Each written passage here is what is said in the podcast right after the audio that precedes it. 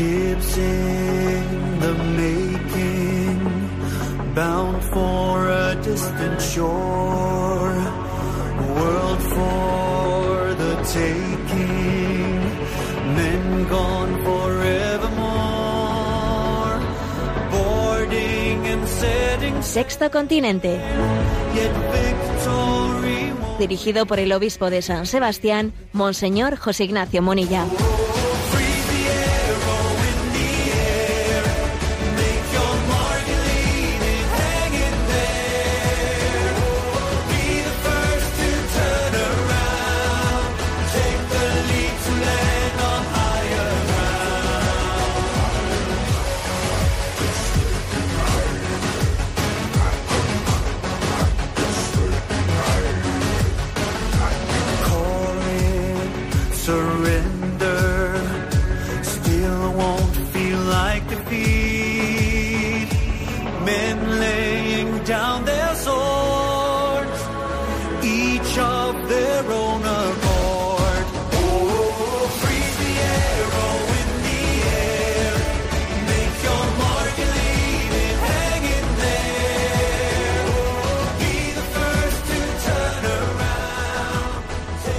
cordial saludo a todos los oyentes de Radio María. Un día más, con la gracia del Señor, nos disponemos a realizar este programa llamado Sexto Continente, que lunes y viernes de 8 o 9 de la mañana realizamos aquí en directo en Radio María España, una hora antes en las Islas Canarias.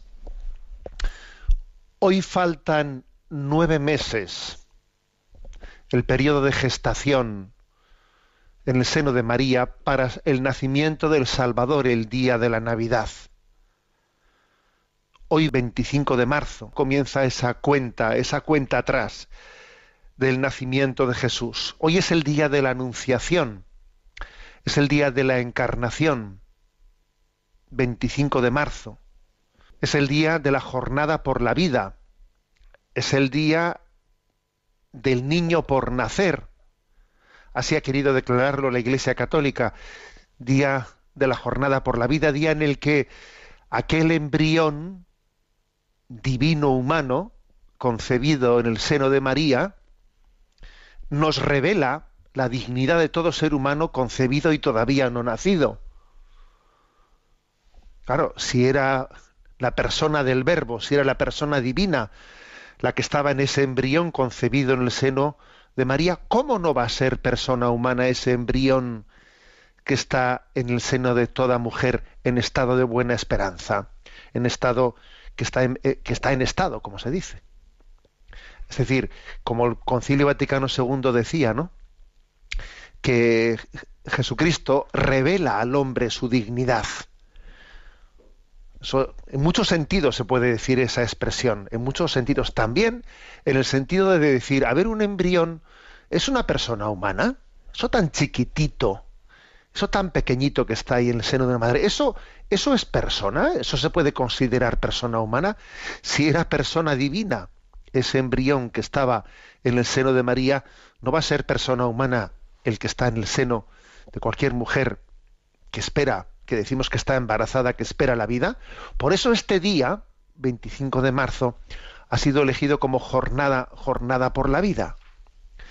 Por eso ayer recorrieron las calles de Madrid a las 12 en, la calle Serrano, esquina con la calle Ortega Gasset, pues se, se concentró una manifestación que llegó hasta la calle de Alcalá, donde 500 asociaciones que conforman la plataforma Sí a la Vida, convocaron una, multitudinaria manifestación para levantar su voz contra el aborto y contra la cultura de la muerte para subrayar eh, la dignidad de la vida desde, desde, el primer momento de la concepción hasta su fin natural.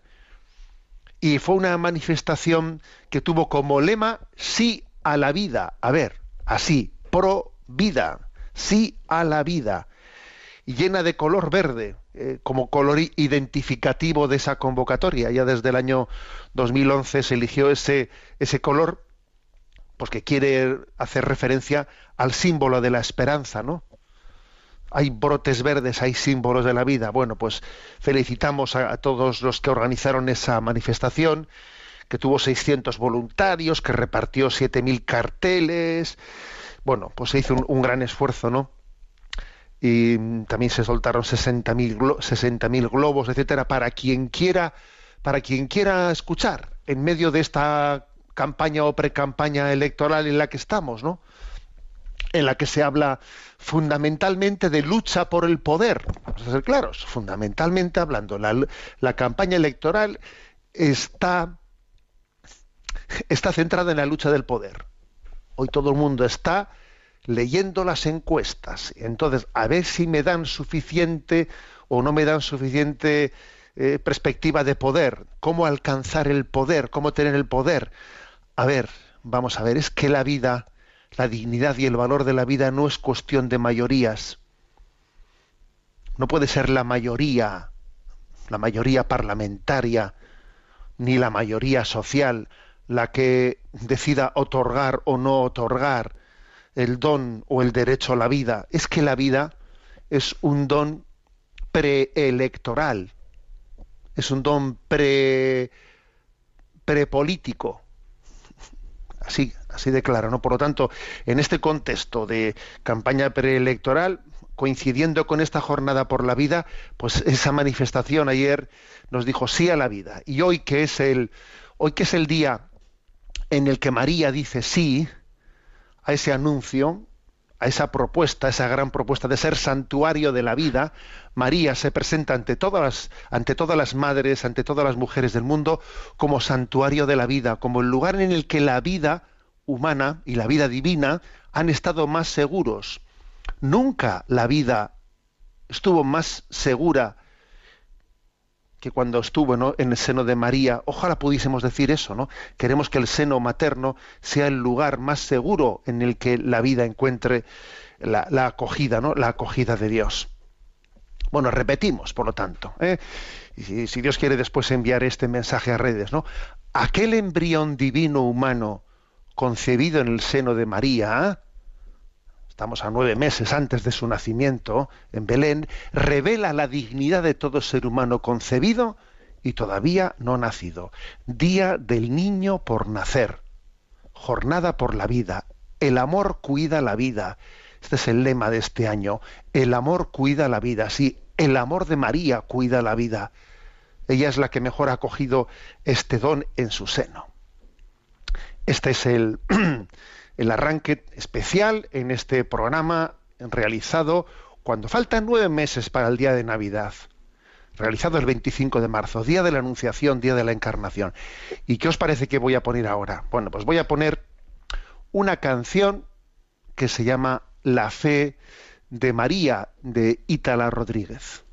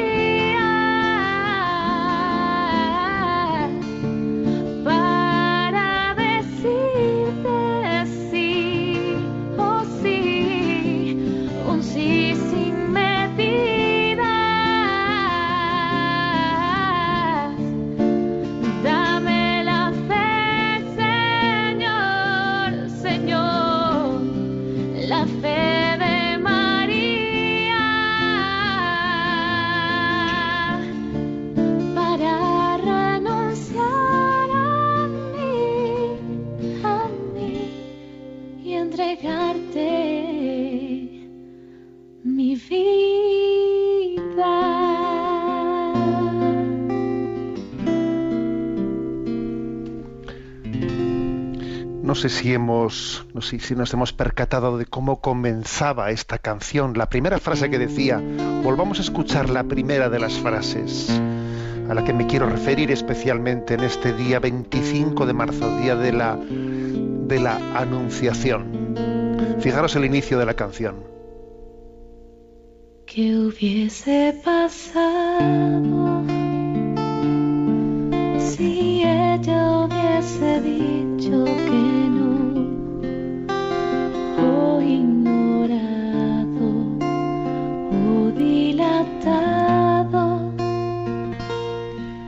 el anuncio de tu ángel amor.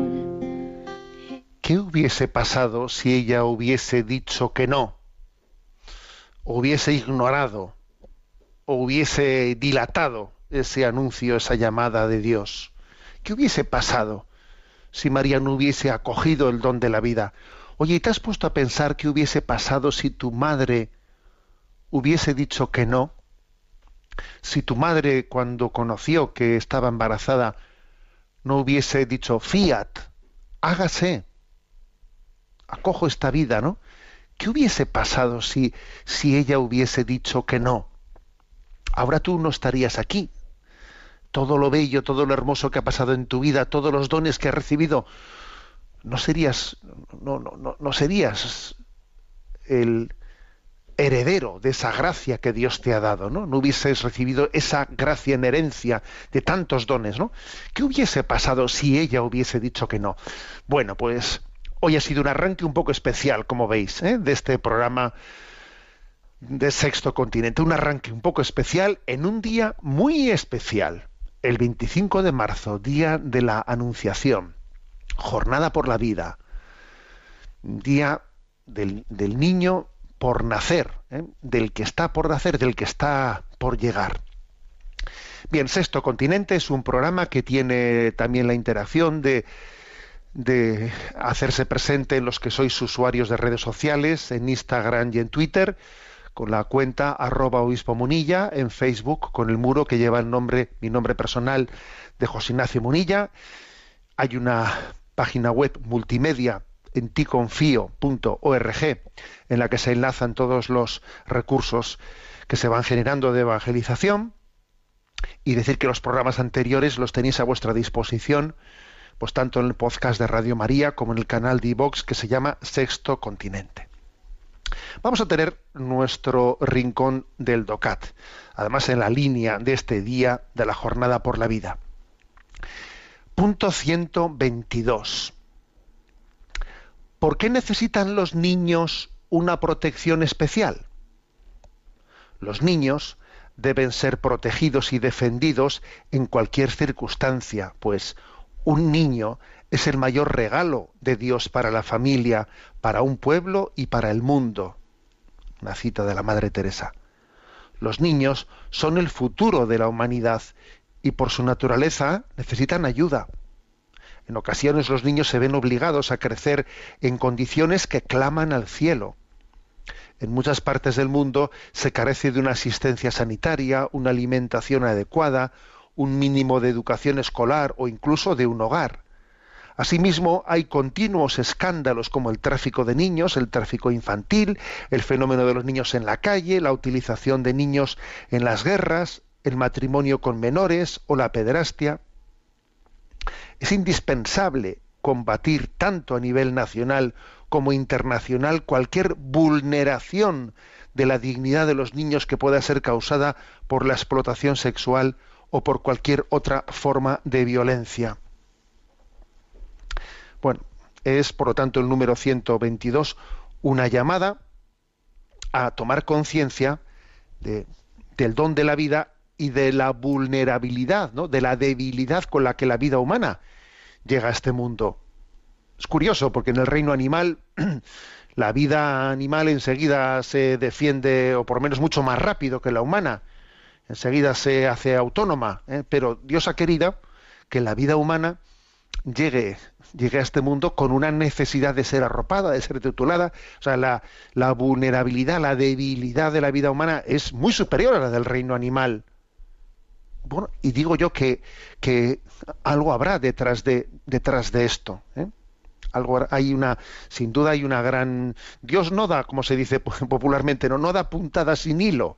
Hay también en, este, en esta necesidad de que nos volquemos en la vida, en la, en la vida humana para protegerla, para tutelarla, para tomar conciencia de, de que debe de ser protegida, seguro que todos nos dignificamos Ah, realizando tal cosa. Bueno, la primera afirmación.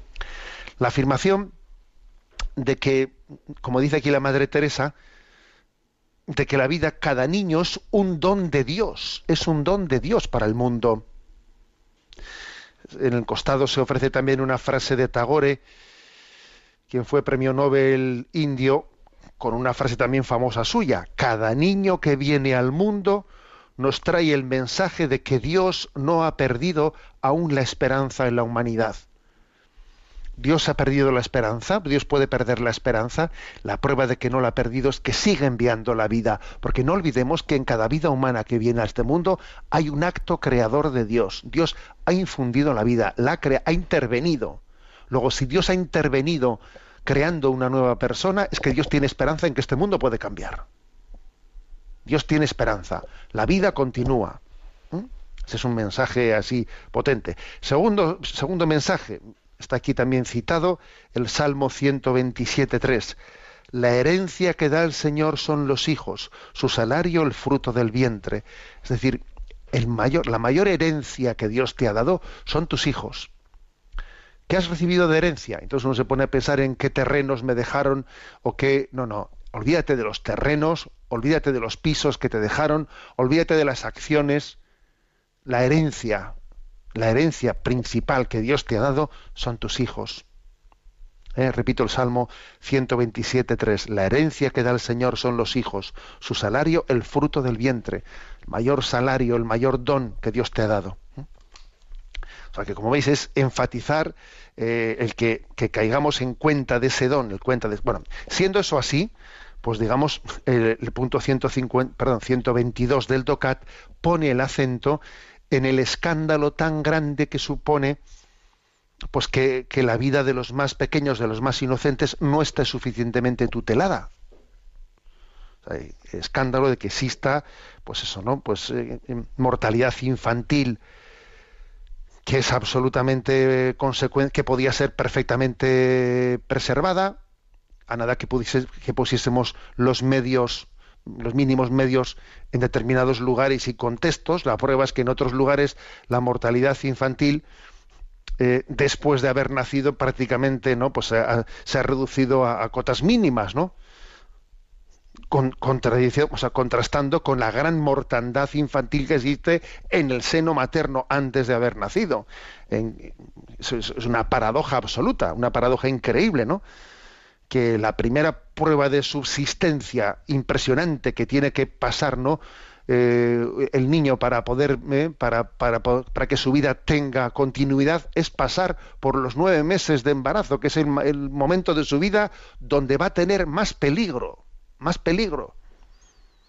Ahí va a tener, desde el punto de vista de estadístico, va a tener más, su vida va, a correr más peligro que si el día de mañana es un soldado y va a la guerra, allí tendrá menos probabilidades de morir que en el, tiempo en el que estuvo en el seno materno. Eso es una, pero también es verdad que en determinados contextos, contextos sociales, también los niños reciben muchas agresiones una vez, una vez de haber nacido.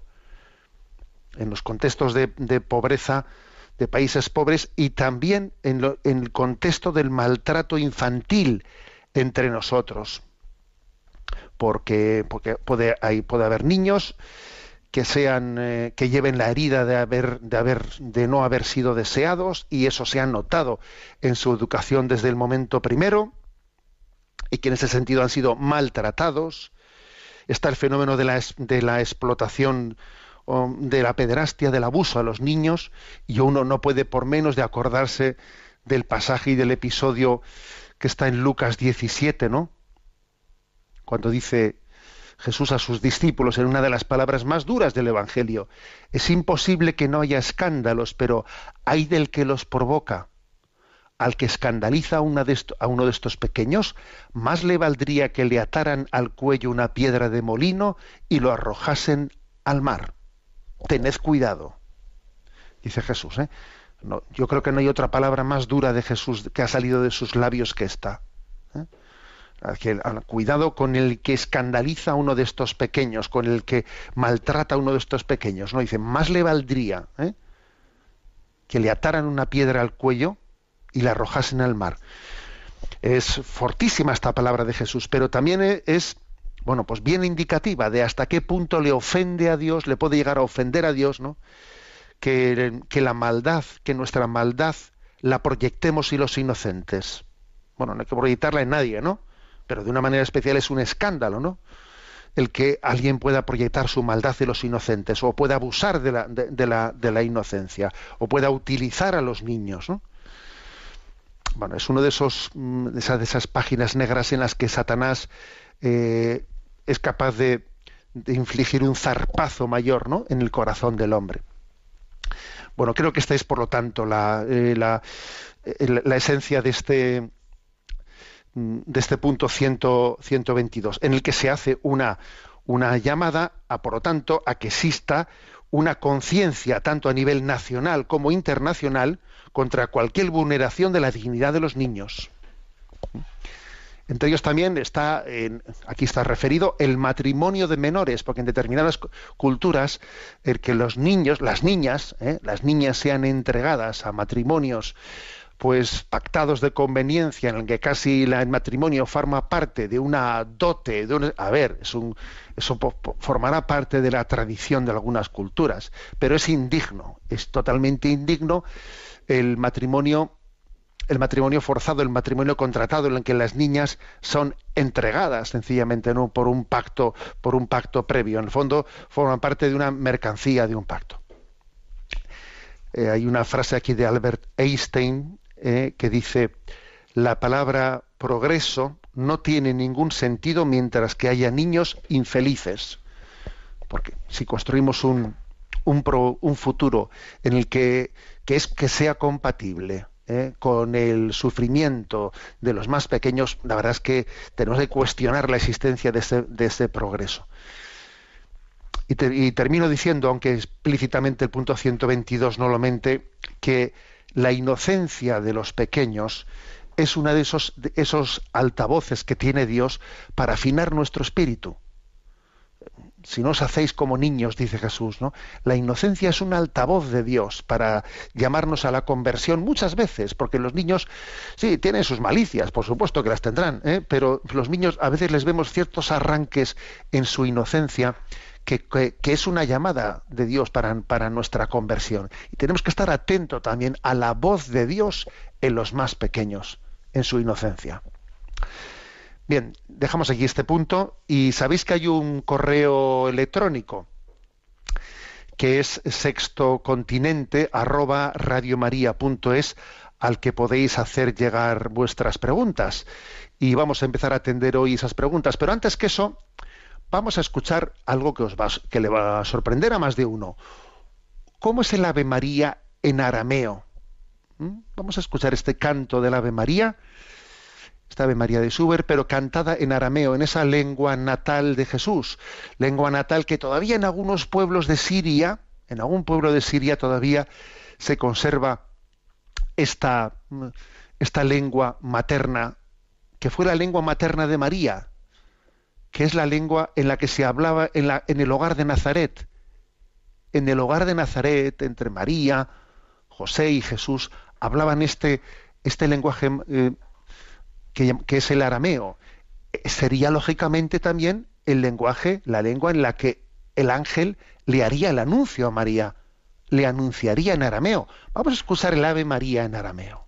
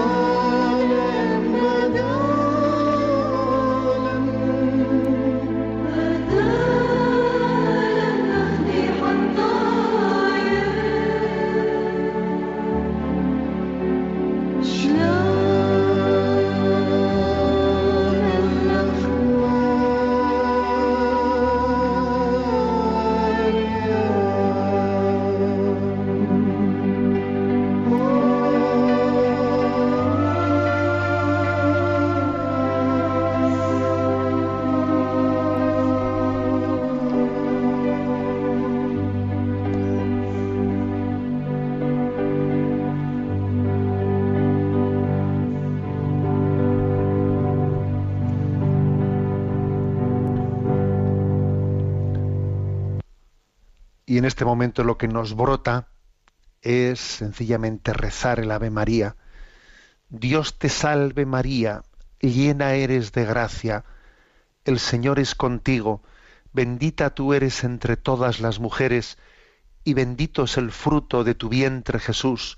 Santa María, Madre de Dios, ruega por nosotros pecadores, ahora y en la hora de nuestra muerte. Amén. Bueno, en este día tan especial de la Anunciación del 25 de marzo, también queremos tener pues toda este, esta relación con vosotros, de, compartir vuestras eh, propuestas, preguntas, aportaciones que hacéis en ese correo electrónico sextocontinente arroba A Rocío, que está en la emisora, le vamos a pedir que nos las presente. Buenos días, Rocío. Muy buenos días. Adelante. Joaquín de Málaga pregunta. El viernes envió usted un mensaje a redes de esos que le dejan a uno con la miel en los labios y que le agradecería que desarrollara un poco. Decía que es sencillo ser feliz, lo difícil es sencillo. Me parece que da en el clavo, pero no debería abordar el tema de cómo ser sencillo. Sí, bueno, es una expresión eh, que, a ver, de esas que es un juego de palabras, es sencillo ser feliz. Lo difícil es ser sencillo. Bueno, claro. dice, bueno, y entonces explíquenos cómo hay que ser sencillo. es que acabamos de decir que lo difícil es ser sencillo. No es sencillo ser feliz. Nosotros muchas veces no alcanzamos la felicidad porque complicamos las cosas. Ahora, lo difícil es ser sencillo. A ver, ¿cuál es el camino hacia la sencillez?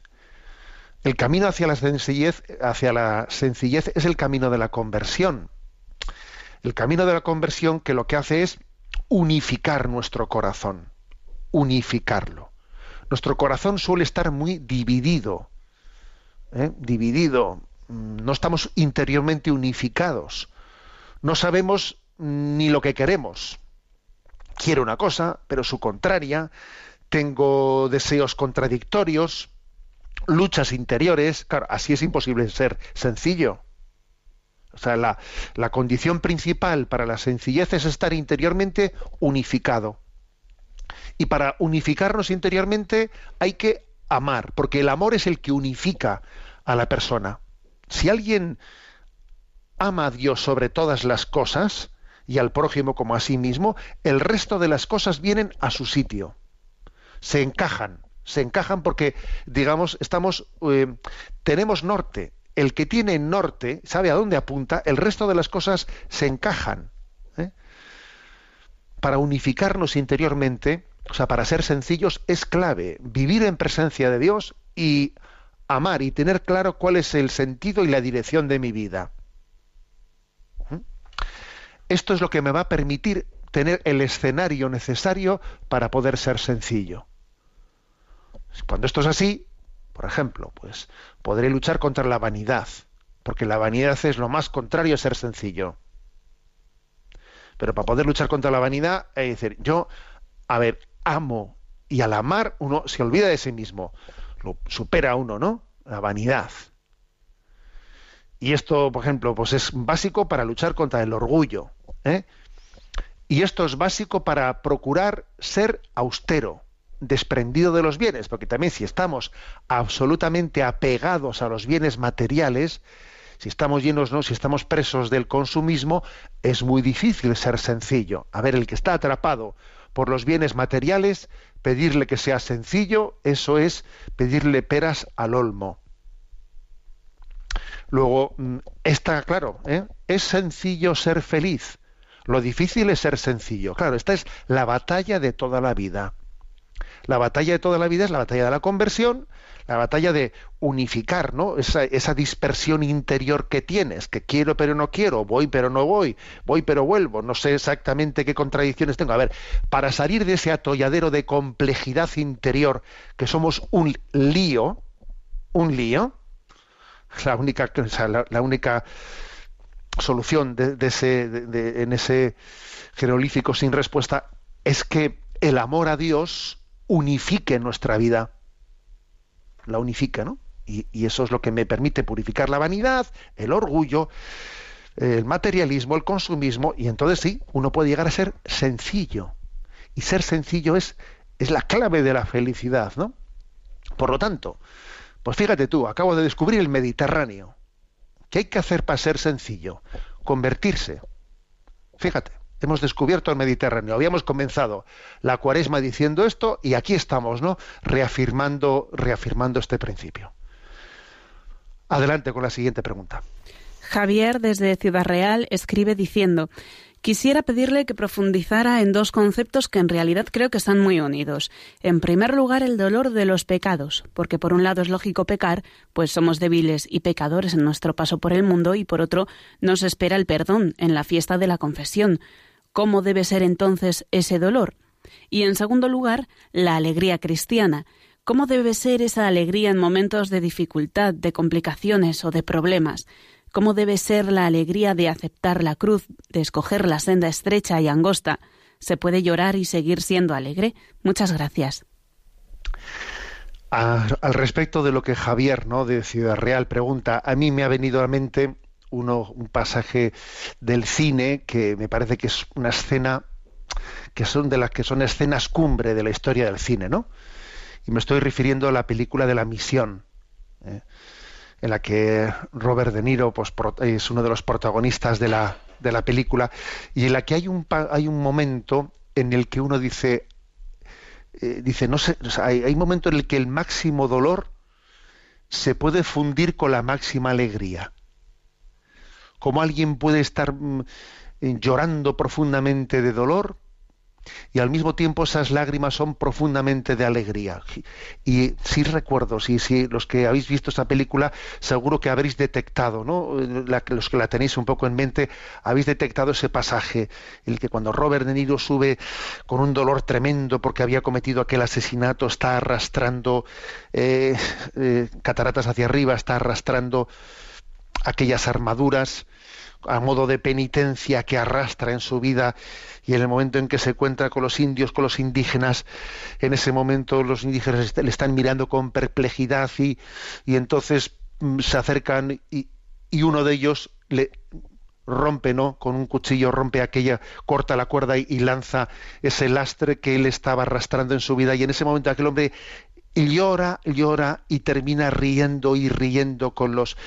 Bueno, eso me recuerda, me recuerda que cuando se profundiza en cuál es el dolor de contrición, el dolor por haber ofendido a Dios, por haber cometido un pecado grave, se dice que uno en realidad no tiene plena conciencia de la gravedad o del dolor del pecado, no tiene una contrición perfecta hasta que no ha experimentado ya la alegría de haber sido perdonado por Dios. En realidad el hijo pródigo que, marchó de casa no tomó conciencia de lo que era el pecado que había hecho hasta que no se vio ya acogido por su padre y empezó a sentir la alegría de haber sido perdonado. Hasta entonces su conciencia del pecado era bastante, bastante limitada. Solo cuando sabemos que hemos sido perdonados, porque hay un amor, ¿eh? un amor que ha sido ofendido, pero a pesar de que ha sido ofendido, es capaz de amarnos y de perdonarnos, es un amor que supera ¿no? Eh, el dolor, o sea, la, la, propia ofensa, solamente entonces caemos en cuenta de cuánto me duele haber ofendido a alguien que me quiere tanto. Porque en el fondo, si no te das cuenta de que te quiere tanto, no te duele tanto el haberle ofendido. Entonces, ¿qué ocurre? Pues que el dolor y la alegría son dos cosas que se pueden dar al, mismo tiempo. Es más, solo se pueden dar al mismo tiempo. ¿Mm?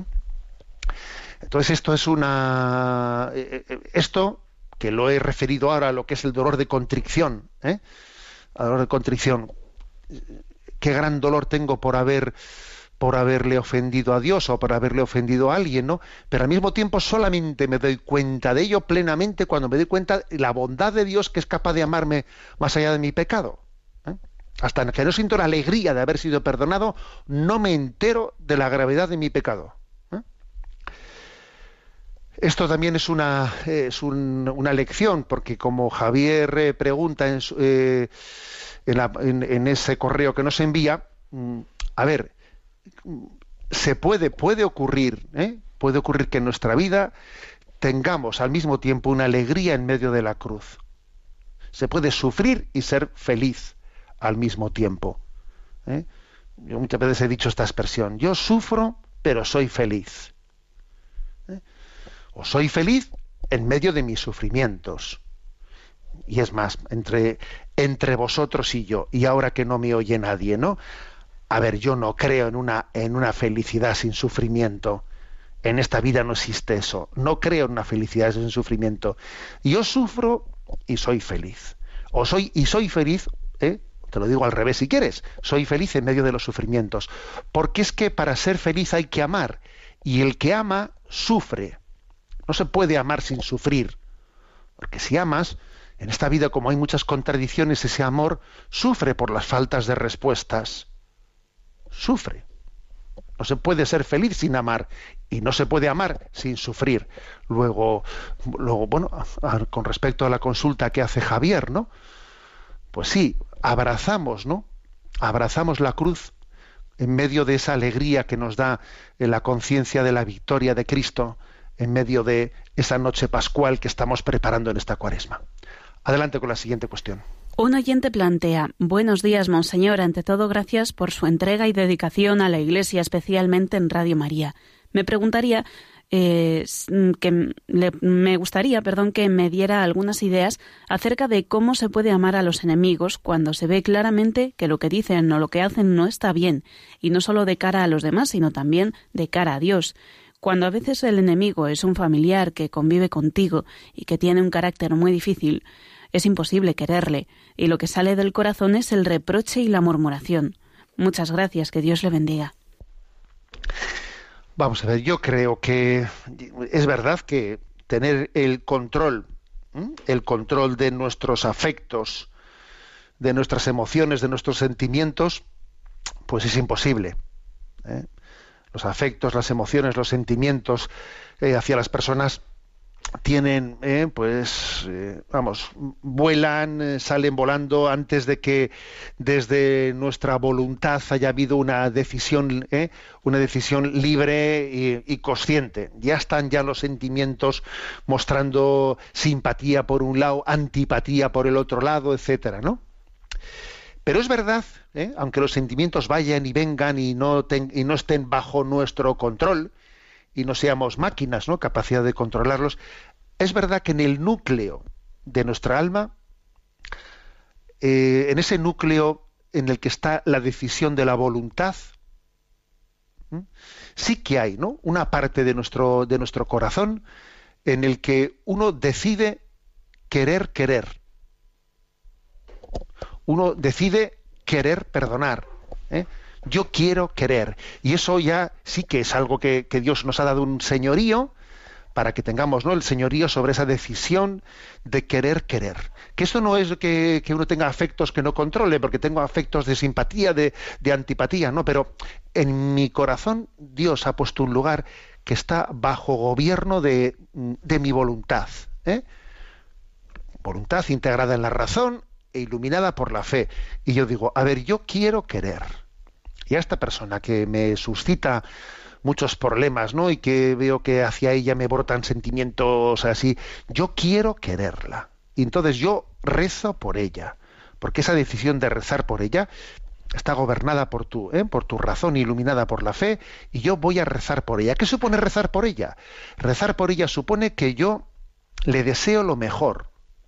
Le deseo que, que Dios mm, cambie su corazón, que sea santo, o sea, y si yo deseo que alguien sea bueno, sea santo, se convierta, yo obviamente ya he, básicamente ya he dado un paso de gigante, de gigante para superar el rencor, para superar el odio, porque empiezo a quererla como Dios le quiere. O sea, deseándole básicamente el bien. Esto hecho con pleno sentido, ¿eh? diciendo, a ver, me voy a tomar en serio rezar por esta persona. Primero porque, porque la oración es eficaz. Segundo, porque esa oración que yo hago por él me va a hacer un bien a mí, a mí me va a hacer un bien. Porque es ver las cosas desde la perspectiva de Dios. Dios le quiere, Dios le quiere. Si Dios le quiere, yo también deseo para él lo mejor. Eso es muy sanador, muy sanador de los líos interiores que nos, que nos tenemos, ¿no? Esto, esto es, yo diría que es el principal de los consejos que yo daría, ¿no? El segundo lugar, tener conciencia de que cuando estamos en nuestra relación con alguna persona, cuando estamos bajo el problema de, las de la distorsión de los afectos, de las filias, de las fobias, etcétera, tomar conciencia de que seguro que objetivos, o sea, plenamente objetivos no estamos siendo. Es imposible ser plenamente objetivo cuando uno está bajo ese bombardeo eh, de, de la, tensión en la relación con los demás. O sea, nuestra perspectiva está un tanto distorsionada sí o sí. Y eso es bueno tenerlo en cuenta. O sea, pretender que yo en medio de la tormenta de mi, relación con otros, que el juicio que yo me hago de otro vaya a ser objetivo, bueno, bueno, bueno, pues a ver, pon los pies en el suelo. Tú no tienes la distancia necesaria eh, pues con, con la realidad para que tu juicio pueda ser objetivo. O sea, tú parte, o sea, reconoce parte de que tú las cosas las ves así, pero seguro que habrá otras, otras perspectivas, seguro que serán más, el asunto será más complejo de lo que tú lo estás viendo, seguro que Dios lo ve un poco distinto de lo que tú lo estás viendo. De hecho, el otro con el que tienes ese rencor lo ve, vamos, diferentísimo de tú. Pero vamos, yo ahora no voy a hablar del otro, vamos a hablar de cómo ve Dios las cosas. Es muy importante ser humilde cuando alguien está siendo quejado de celos, eh, de, malas relaciones, de, a ver, que, que, seguro que estoy distorsionando la realidad, un poquito, eh, por lo menos, seguro que la estoy distorsionando. Y eso te hace ser más humilde. Te hace ser más humilde y no pretender tú tener una visión de las cosas. Bueno, yo creo que estos dos consejos son los principales como primer camino para ir hacia el camino del perdón y la reconciliación. Adelante con la siguiente consulta. Una oyente llamada Charo pregunta, necesito saber cuál es la diferencia entre que el sacerdote ofrezca la misa por un difunto o que la ofrezca yo. ¿Es más valiosa si lo hace el sacerdote? Bueno, vamos a ver, con respecto a lo que pregunta Charo, siempre que participamos en la Eucaristía, hay, eh, no participamos pasivamente, sino hay en nosotros ¿eh? porque, por, nuestra vocación de bautizados somos también sacerdotes, en el sacerdocio común de los fieles, no en el sacerdocio ministerial, como, participamos de ese, de ese sacerdocio por el bautismo, somos también oferentes. ¿Me explico, somos también oferentes. Entonces, uno puede ofrecer, debe de ofrecer también el sacrificio de la Eucaristía cuando va ¿eh? a participar de la, de la Santa Misa. Él debe decir, Señor, te ofrezco a Jesucristo.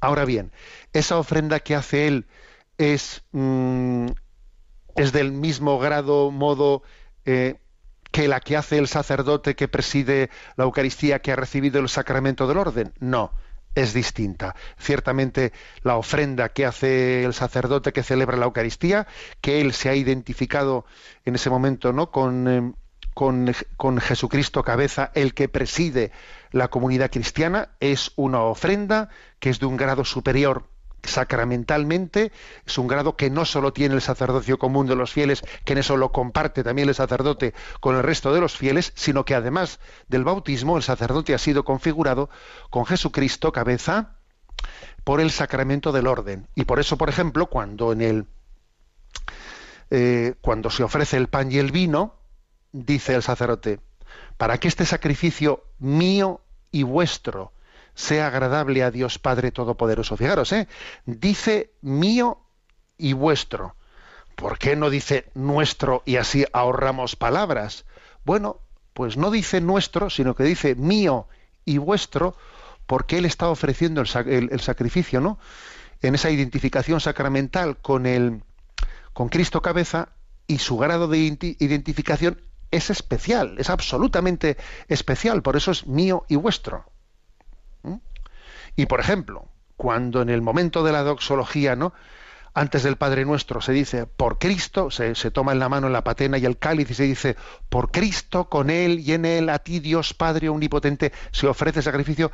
Esa doxología la pronuncia solamente el sacerdote. Sí, ya sé que en algunos sitios, ...algunos estarán estará pensando, pues en mi parroquia, eso de por Cristo con él y en él lo, decimos todos. Pues mal hecho, no es así.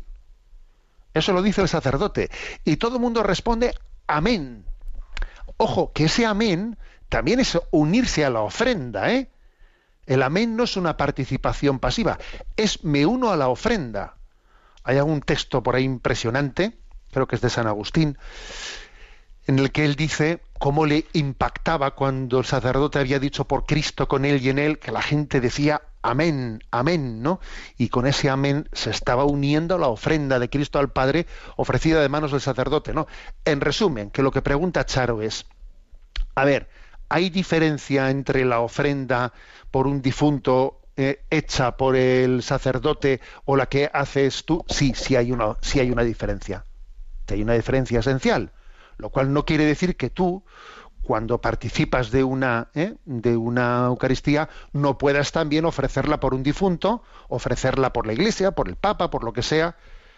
Eh, mm, pero vamos, aunque esa ofrenda va a ser sustancialmente distinta de la que haga en un momento determinado el sacerdote cuando ofrezca la misa, el presidiendo la Eucaristía.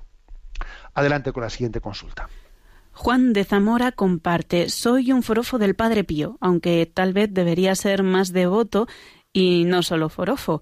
He leído un par de biografías de este santo y me llama la atención que en ellas se cuenta que el demonio se enfrentaba con él incluso de forma física. ¿Qué explicación puede tener un fenómeno como ese? La verdad es que me encanta, Juan, que antes de hacer esta pregunta confieses, igual soy más forofo que devoto y debiera ser más devoto que forofo. Está muy bien dicho eso, tú igual no te has dado cuenta, ¿no? Pero eso tiene mucho, mucha miga, tiene mucha miga. Y tiene muchas consecuencias para lo que luego has preguntado. Porque te dices, a ver, es que, ¿cómo, ¿qué explicación es esa, no? De que... De, cómo, del combate que tenía el demonio tan así, ¿no? Como tenía con el santo cura de Ars. Con algunos santos el demonio ha tenido un combate, pero así a cara a perro, ¿no? Y a nosotros nos llama mucho la atención eso. Y ahí el, el morbo se nos despierta un poco, se nos despierta. Pero si fuésemos más devotos y menos forofos, igual en vez de despertarse el morbo, lo que, lo que se suscitaría en nosotros es, y a mí, eh, ¿esto que me enseña? ¿Qué me enseña? A ver, pues lo que me enseña es que, eh, lo que decía, ¿no? lo que decía el Padre Pío, a ver, qué es que las tentaciones están continuamente rondando, rondando en nuestra vida. Decía el Padre Pío que cuando eh, de una manera decidida afrontamos las tentaciones, sin titubeos, les hacemos frente y rechazamos al tentador, las tentaciones, decía el Padre Pío, tienen en nosotros el efecto de un lavado de ropa sucia. ¿Mm? Porque, claro, ¿eh? porque, porque eh, en el plan de Dios, ese combate, ese combate con Satanás, Dios es capaz de servirse de eso, que es, la, es el máximo poder de Dios, ¿no? Servirse de ese, de ese que quiere hacerte daño para purificarte y para hacerte el bien, ¿no? También San Agustín decía que esto se suele recordar en, el entorno del primer domingo de Cuaresma. Nadie se conoce a sí mismo si no es tentado ni puede ser coronado si no ha vencido, ni vencer si no ha combatido. Luego, a ver, combatamos, porque eh, digamos eh, la, acción, la acción de Satanás, que a nosotros lo que nos importa es que esa acción está teniendo lugar. Y claro que la, forma que tiene el, demonio de atacarme no es la del Padre Pío o del Santo Cura de Ars. La, forma en la que tiene de atacarme a mí y a ti que me escuchas es la forma de las tentaciones ordinarias pues la tentación, pues eso, de vanidad, ¿eh? es la tentación de pereza, es la tentación del materialismo, es la tentación de la lujuria, es la tentación del orgullo, pues esto, pues aquí, pues duro, pues al combate, a la pelea, porque aquí es donde, donde, donde está teniendo lugar. ¿no? Por, eso, por eso, más que forofos, ¿eh? tenemos que ser devotos, del Padre Pío o de cualquier santo, ¿no? Porque en el fondo no solo hay que admirar, sino que hay que aprender, hay que aprender, hay que pedirle al santo su intercesión.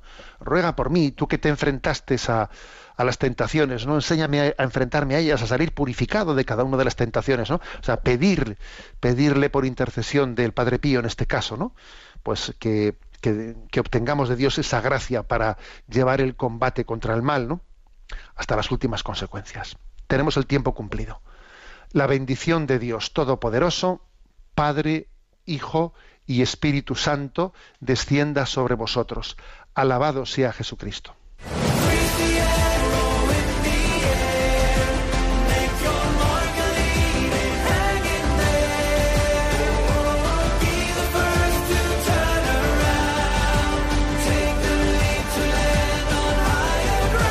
así finaliza en Radio María, Sexto Continente, un programa dirigido por el obispo de San Sebastián, Monseñor José Ignacio Monilla.